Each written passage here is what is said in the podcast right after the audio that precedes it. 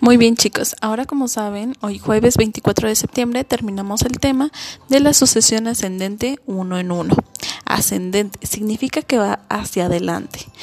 1, 2, 3, 4, 5, 10, 11, 12, 13, 14, 30, 31, 32, 33. Siempre va hacia adelante. Ascendente. En tu cuadernillo de trabajo vas a encontrar unas fichas como de dominó, las cuales vas a tener que responder a la, a la cantidad que falta. Uno, dos, tres y luego, ¿qué sigue? Exacto, cuatro, cinco y seis. Tú vas a tener que responder en esos cuadernillos, vas a tener que dibujar o vas a tener que pintar como tú quieras eh, la cantidad que falta. Y esa sería nuestra única actividad para el día de hoy. Diviértete.